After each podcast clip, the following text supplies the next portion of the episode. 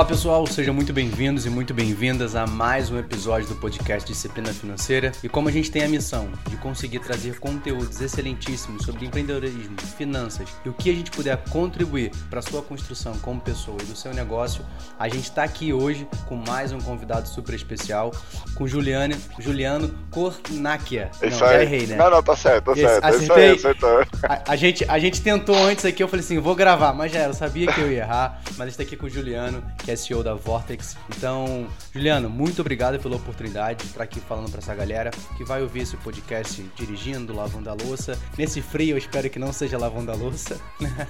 Mas é uma galera que, cara, precisa saber sobre a sua história, saber um pouco mais sobre como o que você faz hoje, como você construiu a Vortex. Então, eu queria que você compartilhasse um pouco com a gente. Primeiro, quem é o Juliano em alguns segundos. Tá bom. É, Rafael, obrigado pela oportunidade. É, como a gente estava falando antes, eu que agradeço o espaço aqui. Acho que é sempre bom a gente poder é, dividir aí um pouco de inspiração, ainda mais nesse momento de pandemia, né? Que talvez estamos caminhando para um final feliz, mas enquanto ele não termina, vale qualquer fonte de inspiração. É, para resumir em poucos segundos aqui, o Juliano é um é, ex-advogado, atual empreendedor, é, toco hoje uma tech acabou de receber um aporte de um investidor não residente. É, estamos aí com mais de 200 pessoas no time, provavelmente vou fechar o ano com mais de 300. Uma grande parte desse time é tecnologia é, e basicamente talvez esse é um, é um pouco da minha história profissional resumida aqui. Legal, Juliano. É, hoje você está à frente né, da, da Vortex. Eu queria que você contasse um pouco para gente o de fato o que a Vortex faz e depois por que essa área, né? Então a gente sabe que primeiro que empreender no Brasil é uma dificuldade, né? A oh. gente tem uma legislação complicadíssima, a gente tem altos impostos, a gente não tem um estímulo real para que isso aconteça. Então, hoje você tem uma carreira, né, como você falou, você é ex-advogado. Antes de falar assim, queria que você falasse dois pontos principalmente. Tá. O que é a Vortex e o porquê você resolveu empreender. Tá bom. É, vamos lá. Puta, a Vortex para mim ela é é até difícil falar, né? Porque é o criador falando da cria, mas a Vortex pra mim é um, ela é um sonho. É, e ela é bem parecida comigo. Aí eu vou contar um pouco da minha história que conecta por que, que a gente é, tá aqui, por que, que eu escolhi esse, esse projeto. A Vortex ela é uma empresa de finanças e tecnologia, só que diferentemente da grande maioria das fintechs que estão aí, é, que estão apostando na venda de produtos financeiros, plataformas de investimento, concessão de crédito, captação de recursos, é, eu optei por fazer um negócio que é um serviço de infraestrutura. Então eu geralmente estou montando, estou atrás das cenas. Eu, geralmente meu trabalho é não atrapalhar o trabalho dessas outras é, é, empresas. Então, de uma certa forma, o que eu faço, eu processo 100% dos investimentos que estão aqui na nossa é, plataforma. Então, quando você compra um fundo de investimento é, que, sei lá, XP vende, ou que o Pátria vende, ou que qualquer uma dessas grandes gestoras é, vende, eu faço toda a parte é, aritmética desse produto, faço controles, integrações com câmaras é, do nosso mercado, enfim, é todo um trabalho de back-office que era muito analógico e que, de certa forma, a gente está tentando transformar aqui num negócio super é, digital. Então, poucas palavras, aí para não entrar no tecnês, o nosso negócio é um negócio de infra para mercado de capitais. Então, qualquer um que queira é, é um produto, é uma empresa, é uma empresa B2B, então qualquer empresa que queira acessar o mercado de capitais, seja via fundos, via dívida, via equity, a gente tem algum serviço aqui que é, vai aproveitar. Então, acho que um, um, do que a Vortex faz, acho que esse é um pouco do, do em poucas palavras, o que, o que é. Basicamente, é, as pessoas têm que construir o fundamento. Só que ninguém quer ter trabalho para isso. Então você vai lá, construi aquilo que teoricamente é visível, mas é o suporte principal para que tudo funcione. E aí, a partir disso, você faz a ponte para essas empresas. Legal. É. Legal. Mas aí conta pra gente, Juliana, assim, por que essa área? Né? E por que de fato, ah, vou empreender? Você tem, tinha 15 anos de experiência como já na área do direito, e por que trazer talvez uma carreira já consolidada para o desafio do empreendedorismo? Porque a gente sabe, cara, é imprevisível, né? Então você, você acorda de manhã achando que vai dominar o mundo, você vai almoçar achando que tudo vai quebrar e você dorme com um novo sonho pro dia seguinte. É né? isso. Então, é...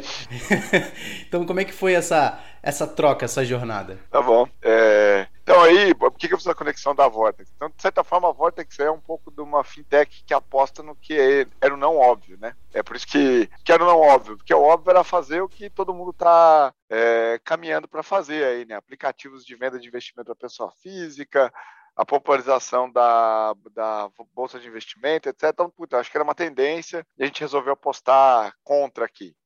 E aí, o que, que tem a ver bastante com a nossa, com o negócio de empreendedorismo, a opção de, da Vortex ser o que ela é. é e aí, por que, o Juliano também está nesse, nesse é, negócio? Acho que só voltando um pouco à história, é, eu sou do interior do estado, né, eu morava em Santa Rita do Passa Quatro, cheguei a morar numa usina de cana-açúcar, estudei escola, escola, uma boa parte da minha vida em escola pública, e aí resolvi fazer direito e vir para São Paulo, como acho que uma boa parte dos jovens que moram no interior é, faz. E aí, quando eu vim para São Paulo, uma parte engraçada dessa história, até para chegar no negócio do, do, empreendedorismo, a gente brinca que no, no interior tem três grandes autoridades, né? Que é o, é o prefeito, o delegado e o gerente do Banco do Brasil. Então, deu uma, aí uma, uma, uma aura de que o cara que virava gerente de banco estava com a vida feita. E era um pouco do que meu, meus pais desejavam para mim quando eu estava no interior. E coincidentemente, quando eu vim para São Paulo, eu consegui um estágio, depois acabou virando um, um primeiro emprego num, num banco puta, aí pra minha mãe foi sonho realizado, né? Falou, puta, caminhou, é só ele trabalhar, fazer tudo direitinho, virar gerente, que a vida tá. Precisa tá fazer feita. mais nada. Exatamente. É só isso, é isso aí. Você vai, você vai trabalhar muito, vai arrumar um emprego no banco é e vai se aposentar ali. Né? É isso, esse, era, esse era, o, era o sonho dela. E aí as coisas foram andando, eu era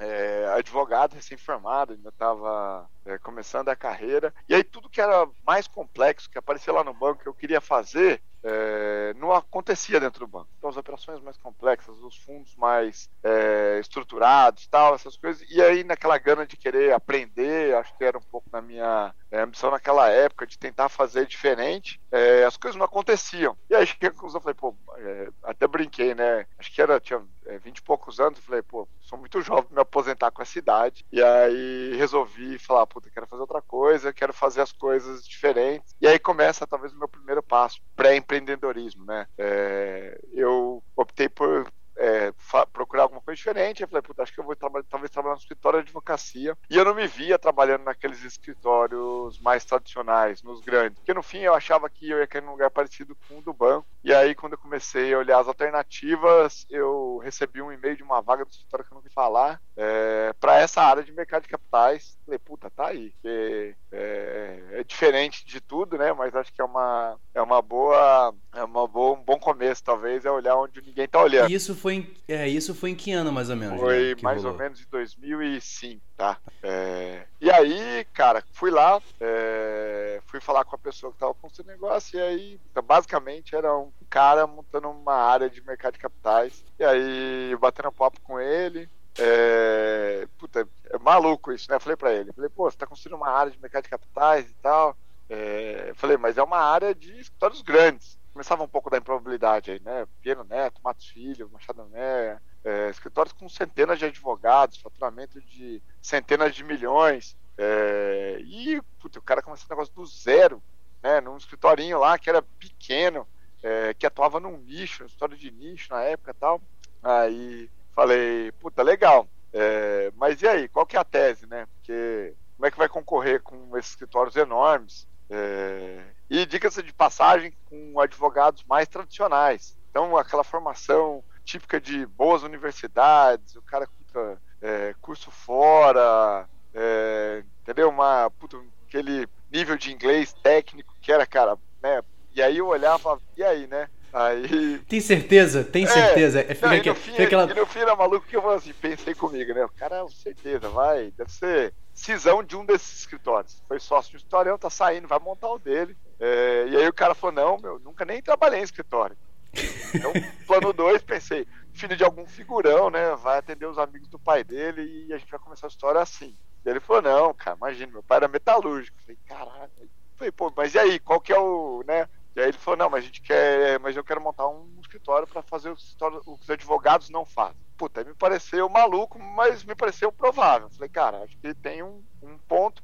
E aí, na verdade, a tese era, vamos entender muito do negócio, mais do que do direito. Porque no fim o direito era só o meio. Que o cara queria fazer era a transação dele. E aí, para isso, ele falou: a gente precisa entender muito de matemática financeira, contabilidade, é, finanças, enfim. Entrou num mundo que eu achava, falei assim, cara, acho que essa é uma tese, porque advogado geralmente não fala dessas coisas, né? E isso é super importante. É. Isso, assim, esse é um ponto que você tocou que para mim faz muito sentido, porque você tem uma formação técnica, né? Então você tem uma formação técnica que é o direito, mas o direito ele é só uma ponte para diversas coisas que você tem que se esforçar, Exato. que você tem que descobrir. E aí essa visão que você teve em 2005, calma aí Beleza, a minha ferramenta é o direito, mas a, minha, a linguagem que eu tenho que passar para o cliente final é sobre finanças, é sobre gestão e para o meu negócio também. É isso. Então a gente tem essa dificuldade de entender que eu tenho uma, um, uma formação técnica, mas o que está envolto aquilo que eu preciso me aprimorar para que de fato eu consiga construir um negócio e também a minha comunicação. Porque imagina, você vai sentar com um cliente, né, um, um potencial cliente, você vai falar de lei ele, ah, cara, eu não quero saber disso, eu quero saber do meu negócio. Qual é a parada que você vai fazer, né? Então acho que essa percepção é uma coisa que, para quem tá ouvindo a gente, anota isso e fala, tá, eu faço isso, mas o que que tá em volta ao que eu faço que eu preciso ainda aprender? É, e porque isso era o diferencial, porque se eu tentasse apostar no que todos os advogados estavam apostando, eu acho que eu teria dois grandes problemas. Primeiro, acho que eu já estava atrasado, porque lá atrás os escritórios já tinham é, construído uma vertente de advocacia empresarial muito robusta. É, e segundo, que demandaria um capital que eu também não tinha. Eu falar, cara, vamos montar um história grande, com um monte de advogadozão, para fazer esse é, tradicional. Então, o jeito de ganhar o espaço foi tentar fazer efetivamente o que eles não vinham fazendo, que era isso. Então, assim, por várias vezes, é, cheguei a, a, a olhar planilhas e achar erro que os analistas financeiros tinham feito. E isso ia catequizando a relação com os clientes. Porque no fim ele sabia que tinha alguém que falava a língua dele. Então ele falava assim, poxa, vamos montar uma estrutura é, com essa alternativa, com esse, com essa é, sociedade, com esse fundo. Eu falava, puta, acho que tem um efeito fiscal aqui, o VPL da estrutura ficaria melhor nessa daqui. Aí abriu o Excel, discutia com o cara, olhava números, etc. E aí depois que tudo estava pronto, falava, putz, agora vamos botar no papel. E geralmente é nessa hora que eles contratavam o advogado. E aí você tinha que fazer um segundo. É, é, uma segunda digressão, porque era explicar para esse cara que estava chegando agora todo aquele racional, e aí algumas coisas se perdiam no meio do caminho. E aí, como eu já estava antes, discutindo toda a parte numérica, eu falava, vamos transformar em contrato? Eu falava, puta, beleza, estou tá, em casa. Porque, de certa forma, eu, eu ajudei na, na, na construção do, é, do negócio. E aí foi uma questão de tempo para o negócio começar a escalar a gente geralmente, como era o, o, o negócio, fazia uma transação para um primeiro cliente é, e de, na próxima transação, geralmente o, o, cliente que era contraparte queria me contratar. Que ele olhava e falava assim, puta, quero esse cara do meu lado. Né? Acho que tinha algumas razões. Primeiro, eu acho que tem essa questão da gente entender do, do negócio. É, segundo, é, acho que a gente era daquele.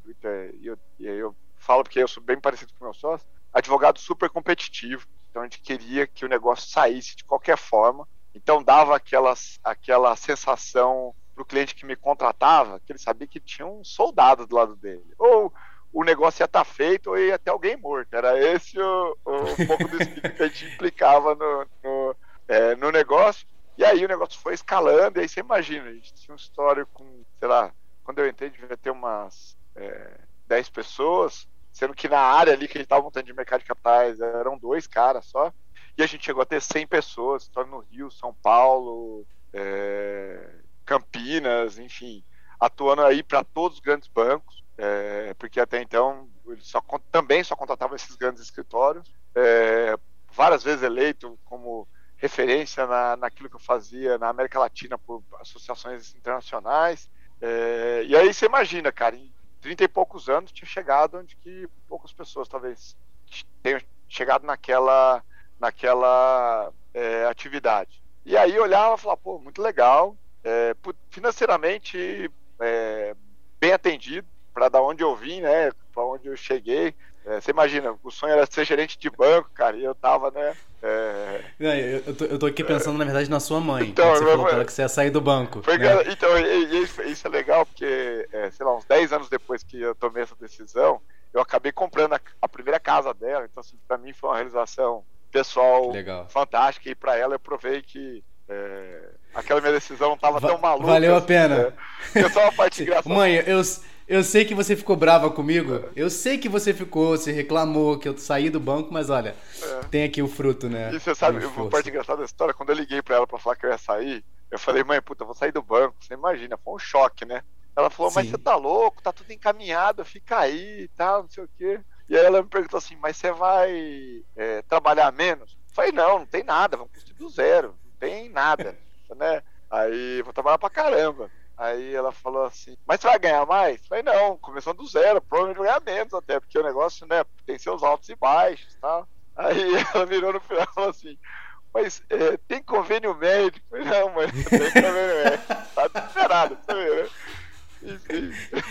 Ela, vou tentar, vou tentar achar um ponto positivo. Não, não tem nenhum, mãe. Assim, eu tô saindo de algo tranquilo pro nada, entendeu? É Mas isso é muito bom porque né, esse espírito empreendedor, né, essa cultura que a gente constrói, esse incômodo, eu acho que o empreender vem muito de um incômodo. Né? É porque quando a gente pega a palavra empreender, ela está muito relacionada a resolver algum problema. E aí você percebeu que, que existia uma, um problema que ninguém estava olhando, porque assim, é muito fácil quando a gente pega e fala assim: ah, vou empreender, montar algo A, B e C, que todo mundo já está fazendo. Então você identificou algo que existia uma defasagem no mercado. Aqui, beleza, aqui eu vou atuar porque por mais que eu tenha um nível de dificuldade, estou começando do zero, pô, sou eu mais um louco aqui, mas existe um potencial de crescimento que, lógico, houve um esforço, houve uma dedicação, houve um tempo de maturação para o negócio de fato ser solidificado né? E eu gosto muito de falar sobre essa questão da solidificação do tempo, Juliana, porque a gente tem uma, uma geração muito imediatista, né? Uma geração que se. É ah, se não der certo. Eu falo que é a geração miojo. Se não estiver pronto em três minutos, eu não quero mais. Então, eu gosto muito de trazer essa história que, poxa, 2005 que você começou e aquilo foi. teve um tempo de maturação. E aí, da onde que veio. A Vortex veio daí? Não, não aí, aí, começou, aí começa um pouco da história da, da Vortex. Então imagina, 10 anos depois, a gente uma história de sucesso, é, financeiramente super estável, super rentável. E aí eu olhava e falava, me via naquela posição de 2005 de novo. Falava, cara, e aí? É, esse é o, é, o, é o limite? Ter um grande escritório, fazendo grandes transações? Será que esse é, o, é onde efetivamente é, eu queria chegar? Puta, eu conheço tanto do, do mercado que eu atuo, conheço tanto do negócio dos meus clientes, será que não tem nada é, que eu pudesse fazer? E aí começamos a bater um papo, e meu sócio, cara, acho que a gente podia ver um, alguma coisa nova, para sentir aquele é, frio na barriga de novo. E aí a motivação já era um pouco diferente. Que na primeira eu tinha vontade de fazer algumas coisas que nunca tinha feito, mas tinha uma questão material a ser atendida. E aí nessa segunda já era uma, uma outra proposta. Era de falar, cara, precisava fazer um negócio maior do que eu, eu acho que eu tenho mais potencial a explorar do que eu tô explorando, em todos os sentidos, né? Em termos de impacto, de crescimento, de atuação, de deixar um legado. E aí começamos a olhar tudo que tinha disponível, assim, puta, tem um negócio aqui que todo mundo acha que é um acho que é um trabalho é, é, que não tem valor, mas é obrigatório, é necessário nas estruturas que a gente faz, que é esse trabalho do, do back-office, que não tem glamour. Esse negócio que a gente fazia, tem aquele negócio de estar tá na mesa com puta, todos os executivos, todos os bancos, todos os investidores, né?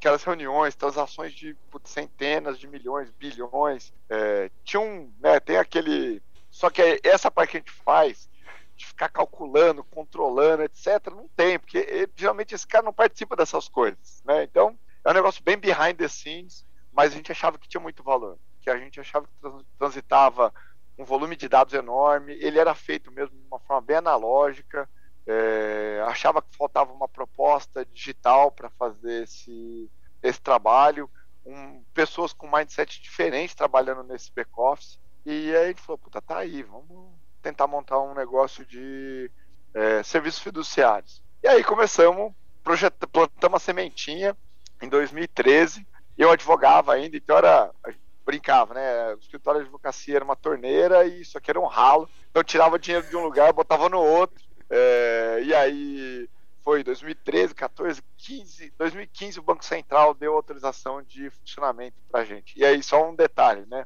É, e empreender no Brasil não é fácil mesmo, nem do ponto de vista regulatório. Na nossa primeira reunião de Banco Central, é, que é todo, tem todo um processo de aprovação, né?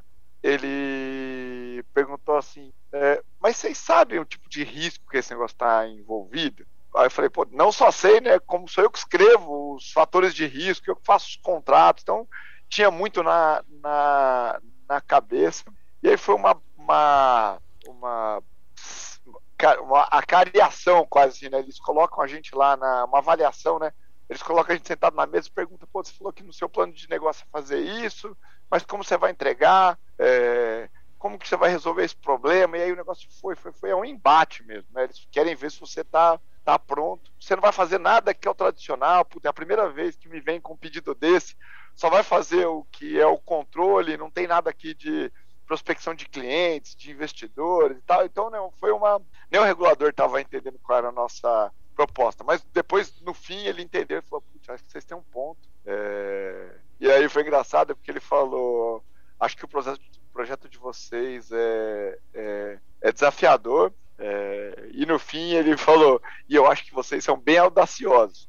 Porque no fim a gente estava entrando para fazer um negócio que era assim: quem é o seu concorrente? Ah, Itaú, Bradesco, Santander, BTG. E aí o cara fala, cara, e da onde, né? Que vocês vão começar um negócio desse tamanho, querendo pegar com esses caras. É, e de certa forma, ali nasce a, a, Em outubro de 15, a gente recebe a primeira é, autorização de funcionamento. A gente estava instalado num escritório de 30 metros, computador usado, compramos os primeiros móveis escritório num leilão. É, e é engraçado, a gente fez uma proposta no leilão para comprar é, o escritório inteiro, né? 30 metros, esse, né? Três mesas, umas oito cadeiras, enfim. Só que no fim, a gente não ficou acompanhando os lances, é, porque era eletrônico, e também é, que é coisa do empreendedorismo, né?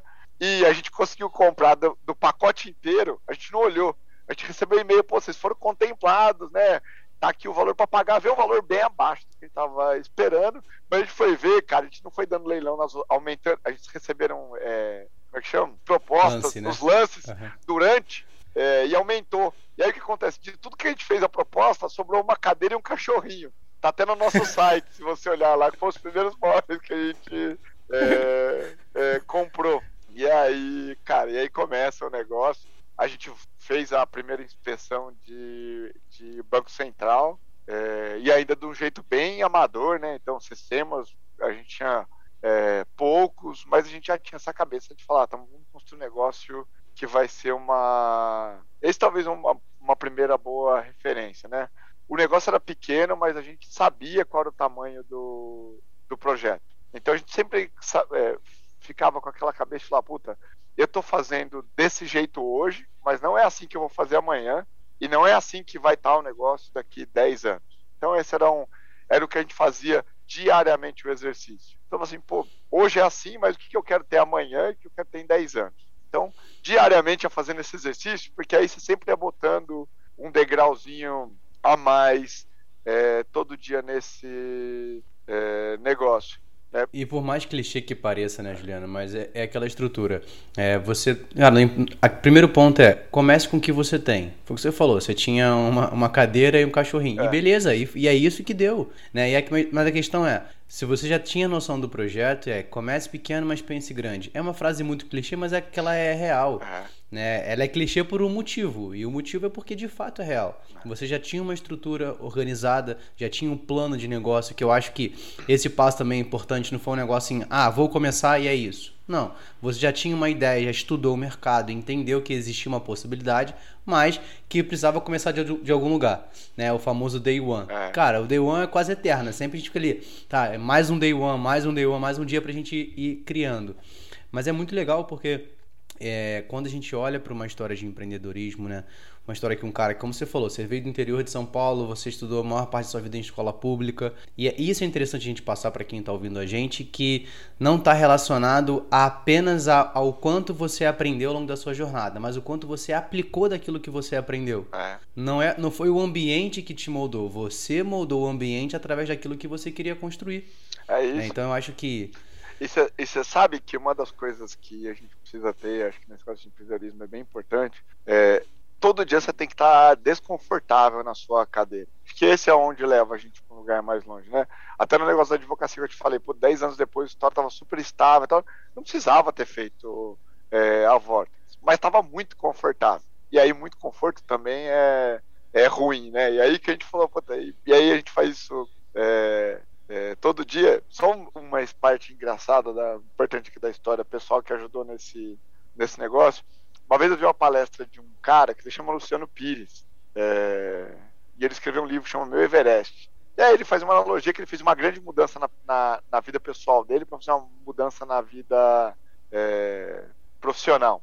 E aí, basicamente, a mudança dele é essa: ele escala o Everest, e aí ele volta, pede demissão do trabalho dele, super estável, tá? e começa o negócio do zero. E aí eu fiz um negócio parecido aqui, que eu, em. É até longa a história, né? Quando vi a palestra dele, resolvi fazer um Iron Man. A parte engraçada dessa história, que parece fácil, é, se não fosse o fato que eu não sabia nadar. e aí. Mas não sabia, não sabia. Não é que assim, nadava mal, não sabia, não sabia, né? Então fiz aula com o tio Silvio é, numa escolinha de natação, enfim. Foram 10 anos até esse é, negócio acontecer e eu, em 2017, acabei é, fazendo esse. concluir um Ironman. Então, cara que não sabia nadar, Pô, foi legal. lá. É, o, com, aí, o, completo, né? Completo, full. Full. full. É, então você imagina, cara, o cara que não sabia nadar, de repente fez lá 3,8 km de natação em água aberta, 180 km de corrida, de, de bicicleta, 42 km de, de é, corrida. Mas por que eu tô falando isso? Porque é, todo dia dava um desconforto de querer fazer esse negócio. Né? Então todo dia ficava mais difícil. Todo... Mas o dia que você faz, realizar o sonho, é muito gratificante. Então esse eu acho que é um, é um pouco dessa jornada. E aqui na volta todo dia desconfortável.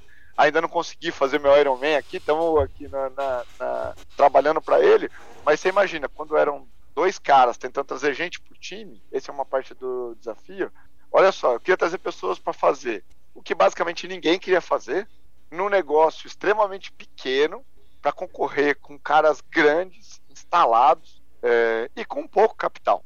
Então era, era, um negócio meio maluco. Quando eu falava assim, pô, Rafa, vem trabalhar comigo. Aí você falava, pô, e aí, mas. É, beleza, para fazer o quê? É, para fazer um negócio de controle, processamento. O cara fala, pô, mas é chato pra caralho isso aí. Aí depois falou assim, é, tá bom, vamos, vamos, vamos assumir que eu fa toparia fazer esse negócio chato. Aí ele veio assim, é, mas com quem que a gente vai concorrer? Eu falava, ah, Itaú, Bradesco, Santander, BTG, Cavasco, aí. E eu falava assim, tá bom, e quem tá no negócio? É, por enquanto é eu e esse cara aqui do lado, Alexandre. Então, é, aí o cara olhava e falou assim, cadê a estrutura? É isso aqui, ó. Essa cadeira, esse cachorrinho, essas mesas tudo com cor diferente, esses computadores usados. Então era um negócio meio é, visionário. Mas eu falava os caras, mas eu tenho uma estratégia para fazer isso. E aí, basicamente, é aí que eu tentava cativar as pessoas. E aí, você imagina, a gente saiu de 2015 para 2021, de 2 para 230 pessoas, é, de um capital pequenininho para hoje talvez ter, talvez um, em termos de patrimônio líquido, maior dos independentes. É, a gente recebeu uma rodada de captação em março desse ano de mais ou menos 200 milhões de reais com um investidor não residente. E, cara, e a jornada tá só começando, né? Já mudamos o escritório umas seis vezes, porque o negócio foi crescendo exponencialmente. Hoje a gente tem quase um milhão de investidores na nossa plataforma, que são investidores dos nossos clientes. A gente tem quase 500 bilhões de ativos na, na, na, na plataforma. A gente tem quase 600 robôs trabalhando aqui dentro, e aí são literalmente robôs que fazem interações sistêmicas, enfim, que a gente que desenvolveu. Então, na hora que eu olho tudo isso, e hoje, hoje, na hora que eu venho trazer um, um cara para o time, eu falo, cara, nós estamos aqui, é uma instituição que tem mais de 500 bilhões em ativos, com mais de 200 pessoas, com é, 200 e tantos milhões de patrimônio líquido, etc. A hora que eu falo pro cara, pô, e eu vou concorrer, já não parece tão maluco, né? E aí você fala, poxa, mas o negócio vem ganhando uma, uma atração. E aí, só uma, um turning point desse, que eu acho que é importante aqui na, na jornada. Quando a gente começou lá em 2013, a ideia era fazer uma grande instituição. Mas aí em 2017 a gente foi para o Vale do Silício. Quando a gente começou a buscar tecnologia aqui, fizemos CTO de banco, puta, era uma. O cara estava mais preocupado com o banco de horas do que com o banco de dados. Falava, cara, não vai rolar. E aí a gente foi testando, errando e tal. Aí falou, meu, vamos buscar um negócio onde está de novo, né? Onde é mais improvável para o nosso é, negócio. Aí pegar dois advogados, pega avião, vão lá para o Vale do Silício. E no fim a gente foi atrás de tecnologia, mas a gente acabou voltando com é, um mindset diferente. É, e aí foi engraçado, participamos de um meetup lá de era uma imersão, né? É, era um negócio de conexão de tecnologia com medicina. E aí a gente estava lá falando é, no, nos intervalos, você fala com todo mundo que está participando do, do, do, evento. E aí uma pessoa veio falar comigo e ela falou assim: Ah, legal. O que, que você está fazendo? Ah, estou montando um negócio para back-office de mercado de capitais, no infraestrutura de, de mercado de capitais no Brasil. É, e o meu addressable market é desse tamanho, os meus números são dessa é, proposta, eu estou perseguindo fazer tanto, tanto, tanto, etc, etc, etc. E aí é, falei, e o seu? Ela também sabia os números do dela tal. Aí ela virou para mim e falou assim, mas me fala uma coisa, é, como o seu negócio muda o mundo? Eu falei, cara, meu negócio muda o mundo, cara. Primeiro eu falei, essa pergunta é muito de quem está, né, talvez distante da, da realidade, né, do que é a economia real e tal, não sei o quê.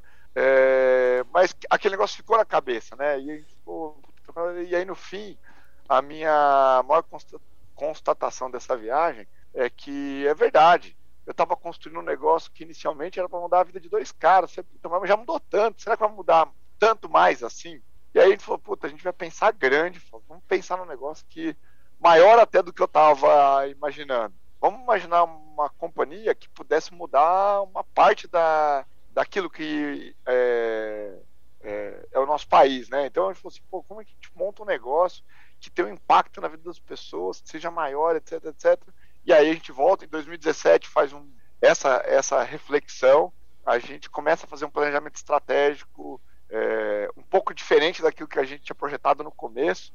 Fala, cara, vamos montar um negócio grande né? E aí, grande, que tamanho? Que grande que a gente pudesse ser uma plataforma de acesso para o mercado de capitais para qualquer companhia. Qualquer companhia que quisesse acessar o mercado de capitais, a gente poderia dar alguma infraestrutura com tecno, tecnologia, ela seria escalável, poderia ser mais barata, poderia ser é, mais intuitiva, e a gente achava que se um dia isso fosse possível, é, o dinheiro até poderia ficar mais barato. As pessoas poderiam se financiar de forma mais barata. Porque hoje é um emaranhado tão grande aqui por trás é, que ele acaba chegando mais caro para o investidor, para o tomador, para as pessoas que estão estruturando, distribuindo. Fala, puta, se o negócio for mais simples, ele poderia ficar é, mais barato. E aí a gente volta com essa proposta. E aí, para isso, tem que ser uma companhia que vai ter trilhões de ativos na plataforma, que vai permitir que os operadores possam fazer isso de forma mais intuitiva, mais barata, enfim. E aí começamos nessa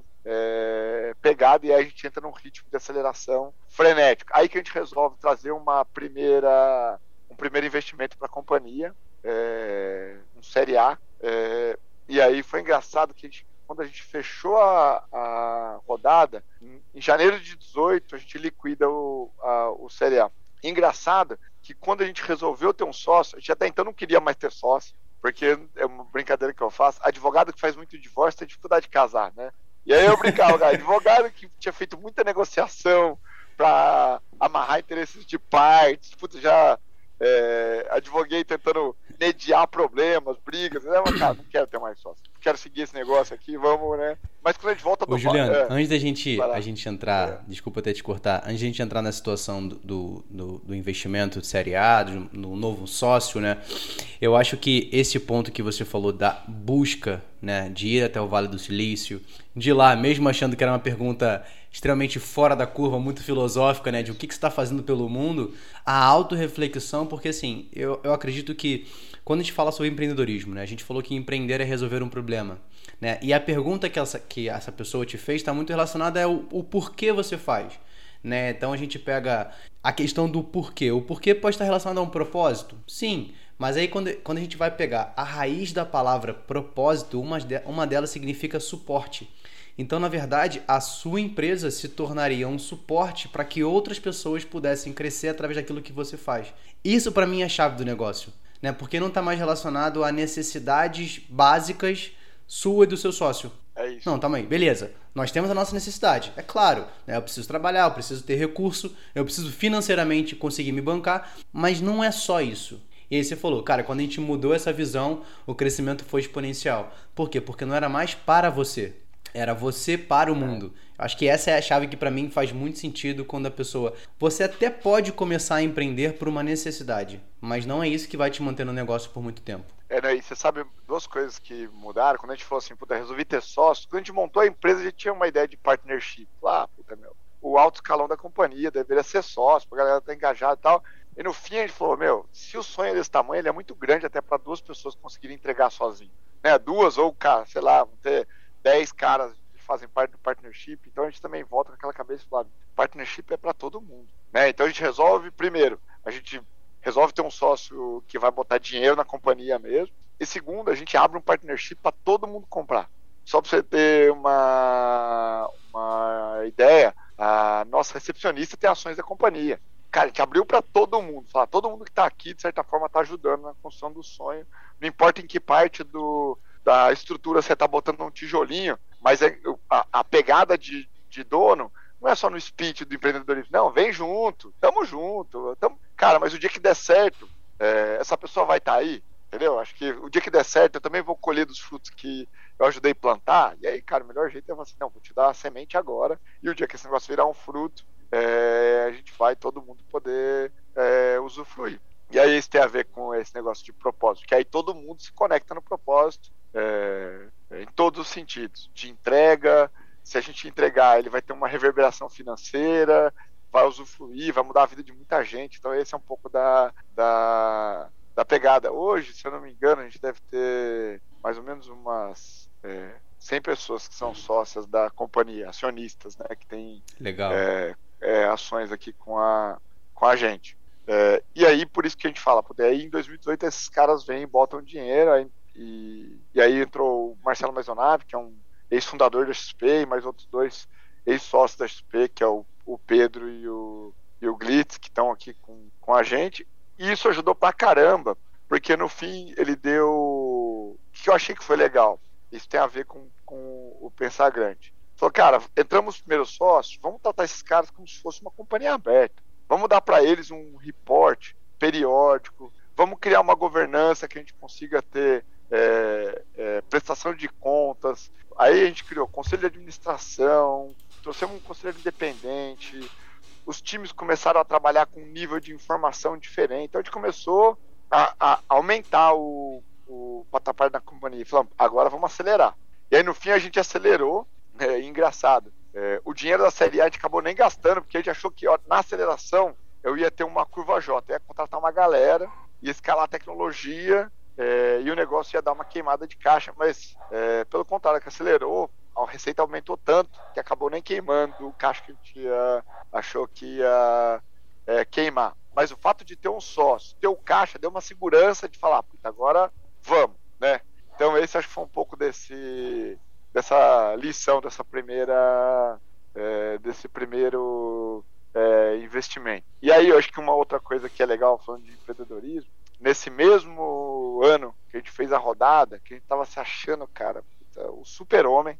Que você imagina, fomos Vale do Silício, ganhamos com a cabeça de mudar o mundo, abrimos uma companhia para todo mundo virar sócio, recebemos um aporte, é, montamos um conselho, mudamos de escritório. Cara, a gente no Lago da Batata, no escritório de 30 metros. A gente foi parar na Faria Lima, e não na Faria Lima Fundos. Cara, o principal endereço da Faria Lima. A gente foi lá para o Plaza Iguatemi, que é o shopping, o endereço mais tradicional da, da Faria Lima. A gente subia pelo elevador é, privativo, cara, encontrava o Abílio Diniz. Só, pô, o cara tá aqui no mesmo prédio que eu, entendeu? E aí você leva.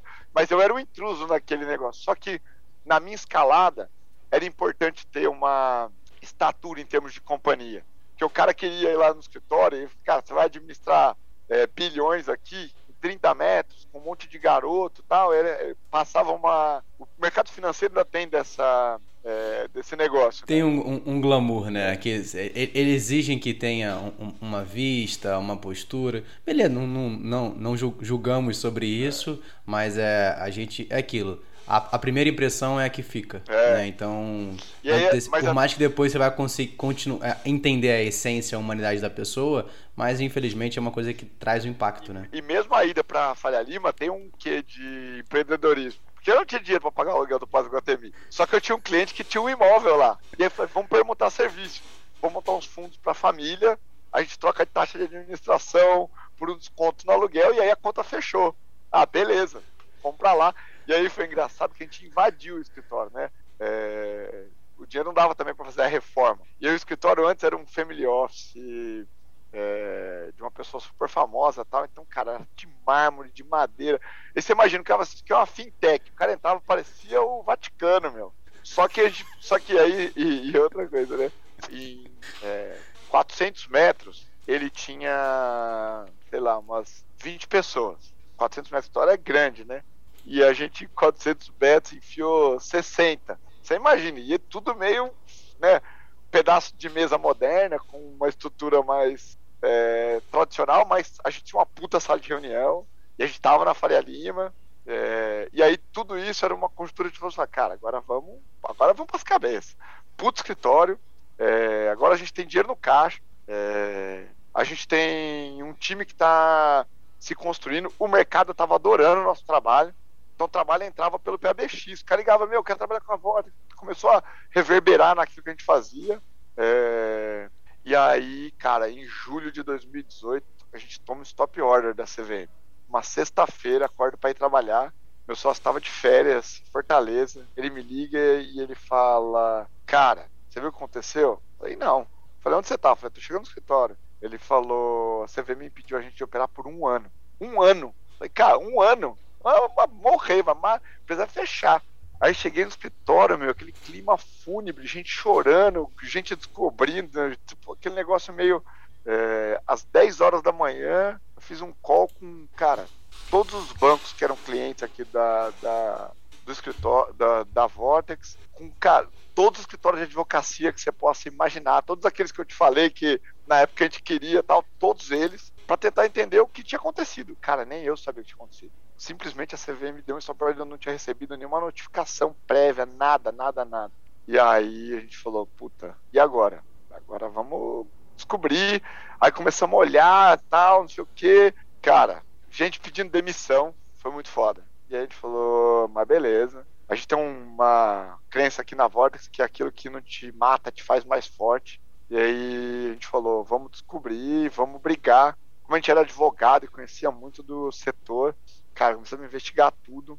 Na própria sexta-feira a gente tinha protocolado o pedido de vistas. A gente montou um bunker do escritório no fim de semana levantamos tudo que era dado, como a gente era tech, tudo aquilo que eles estavam é, investigando, olhando, etc. É, a gente tinha os dados na mão, isso ajudou muito. A gente na segunda-feira tinha um recurso é, protocolado na CVM, já tinha falado com os diretores, tinha audiência marcada com é, o presidente e tal. É, esse negócio podia ter quebrado a companhia, mas em é, 20 dias a gente tinha o, a, a ordem é, suspensa. 20 dias corridos, né? Então foram praticamente duas semanas aí de. quase três semanas de. de, é, de desespero. De desespero, cara. desespero. eu olhei o que tinha de dinheiro no caixa, fiz uma conta até quanto daria para ir. É, se eu tivesse que mandar a gente embora, quem eu mandaria, como faria, onde eu cortaria custos já estava ligando para a proprietária do imóvel falando, meu, se precisar, vou precisar de uma carência nesse, é, nessa locação. Fiz uma estratégia de guerra, falei, ah, beleza, agora desse jeito eu consigo brigar aqui, sei lá, uns seis meses. Ai, cara, vou pro judiciário, vou para onde precisar agora. É, fato é que a gente conseguiu reverter é, rapidamente a decisão por unanimidade da CVM. No fim, foi um, talvez não, a palavra engano é muito forte, mas foi um excesso de medida no tamanho do problema que eles estavam tentando avaliar, que nem era um problema é, nosso efetivamente, mas como a gente era pequeno, a CVM falou: Meu, pode bloquear todo mundo que está nessa transação, e aí acabou bloqueando é, a gente. A gente reverteu, as outras partes continuaram é, é, brigando, mas esse foi um primeiro grande solavanco que demandou uma resiliência de daquela época que eu te falei do Iron Man, sabe? De não saber nadar, mas tem aquele dia que você tem que ir lá treinar com frio, com dor, com fome. Fala, cara, esse era era um, é um pouco do. Mas, mas isso é muito importante, é. o, Juliano. Assim, né? eu, eu fui atleta por cinco anos, né? Então eu tento muito trazer da, da minha consciência como atleta para os negócios, para os meus alunos, clientes e tudo mais. Porque é de fato quando a gente aprende três, duas coisas super importantes, né? São três, mas vou tocar em dois pontos. Primeiro é disciplina. É. Né, que é você fazer tem que ser feito mesmo que você não queira fazer. É isso aí. Primeiro ponto é esse. Ah, eu não quero. Você não quer sofrer lá para nadar. Mas você tem que fazer. Por quê? Porque você se comprometeu com aquilo.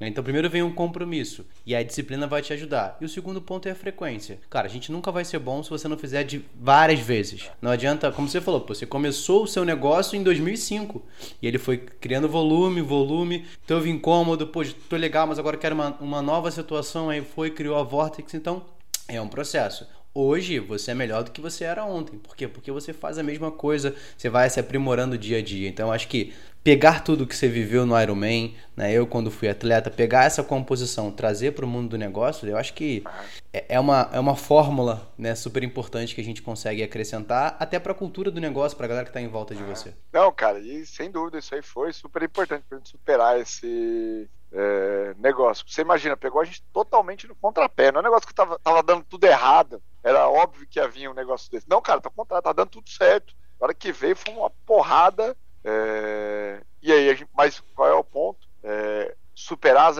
adversidades deixa muito mais forte. Depois desse evento, cara, a gente elevou o grau de governança, a gente começou a colocar sistema em, em controles da companhia, que a gente estava focado muito no cliente, começou a apostar mais no controle. Meu, hoje eu diria que a gente tem um monstro aqui de controles e de. por conta desse, é, desse evento. Então, no fim, Sim. acho que foi um processo, uma parte importante do nosso é, crescimento ter passado por isso, que deixou a companhia mais robusta, deixou a gente, enquanto empreendedor, mais é, pé no chão, porque você volta com esse negócio de empreendedorismo que está dando certo, e a startup está crescendo, e está tudo o plano de negócio está encaixando e tal, você puta, às vezes deixa algumas coisas para trás. Você fala, não, isso aqui vou ver depois. Cara. E no fim, você vê que fala, o fato de você estar tá, é, é, com alguns flancos em aberto, às vezes o problema vem de onde você menos espera, então você tem que estar tá sempre. E aí foi uma, uma, uma superação, e aí que foi engraçado, porque a gente tinha acabado de inaugurar a expansão do, do, do imóvel lá da Faria Lima. Tinha alugado a outra metade do andar. E a gente falou, puta, não, vamos ficar. E aí no fim deu tudo certo. Esperamos aquele evento e o negócio continuou crescendo, voltamos, passamos, a companhia é melhor, mas faz parte do empreendedorismo você ter é, resiliência para passar essas partes é, é, difíceis, né? Acho que esse é um. Com, com certeza. E pegando agora, a gente já indo, já se encaminhando para o final, Sim. seis anos depois, né? Então a gente começou lá em 2015, estamos em 2021. agora, no mês de abril, vocês receberam um aporte de um pouco mais de 190 milhões, é se não me engano. É, e qual é. Tá, beleza. Né? Como você tinha seu plano de negócio olhando para os próximos 10 anos. Mas o, o, que, com esse capital, qual é a estrutura hoje? O que, que, quais são os próximos passos que a Vortex quer colocar dentro do mercado? A mudança? Conta um pouco pra gente de o que. Ah, beleza, a partir de agora, o que vocês pretendem fazer? É, agora a gente está caminhando. Algumas coisas estão no radar, né? É, o fato de ter trazido. E aí, só voltando no negócio do roadmap, né? É, para construir essa instituição que a gente quer construir, que vai impactar a vida das pessoas, etc., ela tem que ser uma instituição muito grande. Né? E aí, para ela ser muito grande, precisava ter acesso a mais é, investidores, ter um volume maior de capital disponível, etc. Então a gente imagina que para essa nossa jornada funcionar, em algum momento a gente tem que estar listado em alguma bolsa e a gente acha que uma bolsa fora do Brasil tem melhores oportunidades para a gente do que a B3 oferece é, hoje. Então, desde sempre a gente imaginou que nessa nossa caminhada um IPO fora estaria na, na, na, no nosso roadmap.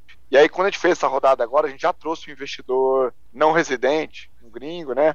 Já apostando nessa ancoragem. Então, o FTV, que é, é o nosso sócio agora, ele já está ancorando essa nossa caminhada lá para fora. Né? Tanto é que a gente tem aqui um prazo de cinco anos para dar uma saída para ele. Então, e até cinco anos a gente imagina ter esse negócio do IPO é, mais entabulado. Fato é que. Mas não, tem um, não tem um prazo específico ainda, né, Juliana? É uma estrutura, pelo menos em cinco anos tinha que acontecer. No limite, cinco anos, mas como o negócio está tão acelerado, a gente acha que esses cinco anos talvez é, venha antes. Esse é um pouco da, da do que está acontecendo. Então, a companhia hoje é uma companhia que está é, super capitalizada, bem posicionada, é, embora a economia real ainda esteja sofrendo por conta de pandemia, o mercado financeiro ainda anda bem aquecido. É, então, a gente vive um pouco desse frenesi que é, essa liquidez que o mundo tem de taxas de juros negativas é, ao longo do ao, ao redor do mundo é, vem é, vivendo taxa de juros, né? Então, é, o Brasil vem bem nessa, nessa posicionamento, acho que é, nosso crescimento vem seguindo. Então, eu diria que nos próximos anos a gente está trabalhando para construir uma companhia que é, possa estar listada efetivamente, tanto em termos de porte, quanto em volume de transações, quanto em, em tamanho de time, em tamanho de pessoas. Então, hoje é o que a gente vem é, trabalhando.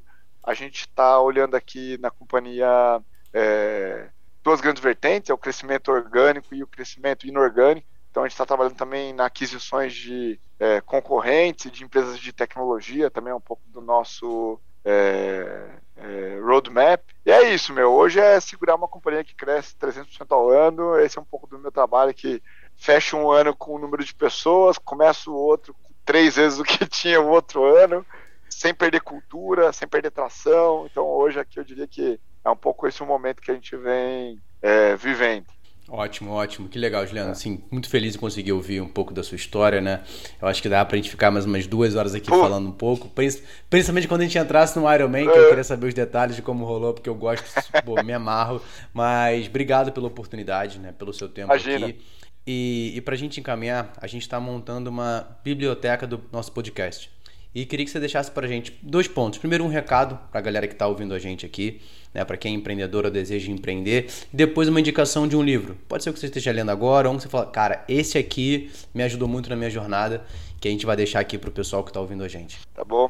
Ó, eu diria que se fosse para dar um recado para quem está começando a empreender ou quem está empreendendo, é, acho que tem duas coisas bem importantes. A primeira delas é se você acredita no que você está fazendo, é, não desista por mais difícil, por mais não óbvio, né, por mais improvável, tanto é que na porta da minha sala tem um adesivo escrito bem grande, é, os improváveis, que eu digo da sala com, com é, o meu sócio, porque no fim são nas improbabilidades que eu vejo as maiores oportunidades. Então acho que se você acredita, é, continua.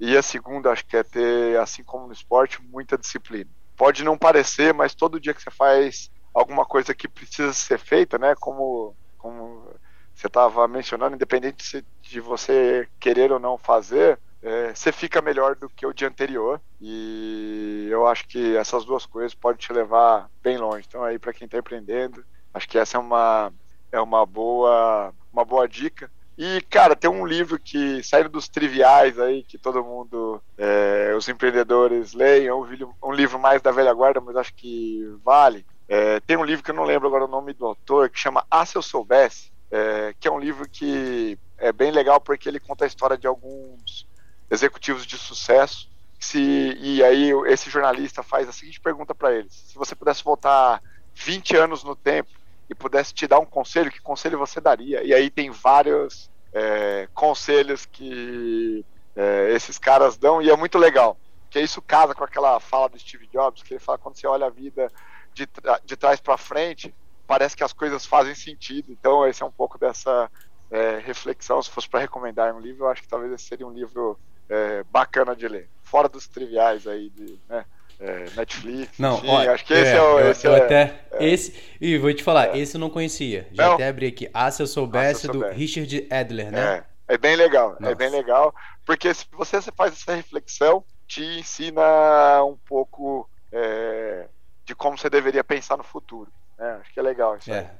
A capa do livro diz assim: o que as pessoas bem-sucedidas gostariam de ter sabido 25 anos atrás. 25 anos atrás, é isso aí. Esse é o livro. Não, então, para quem quiser, vou deixar o link aqui para depois você queira pesquisar e adquirir o livro. Vou deixar também aqui o, o LinkedIn do, do Juliano e também o site da Vortex, caso vocês queiram conhecer mais sobre a empresa.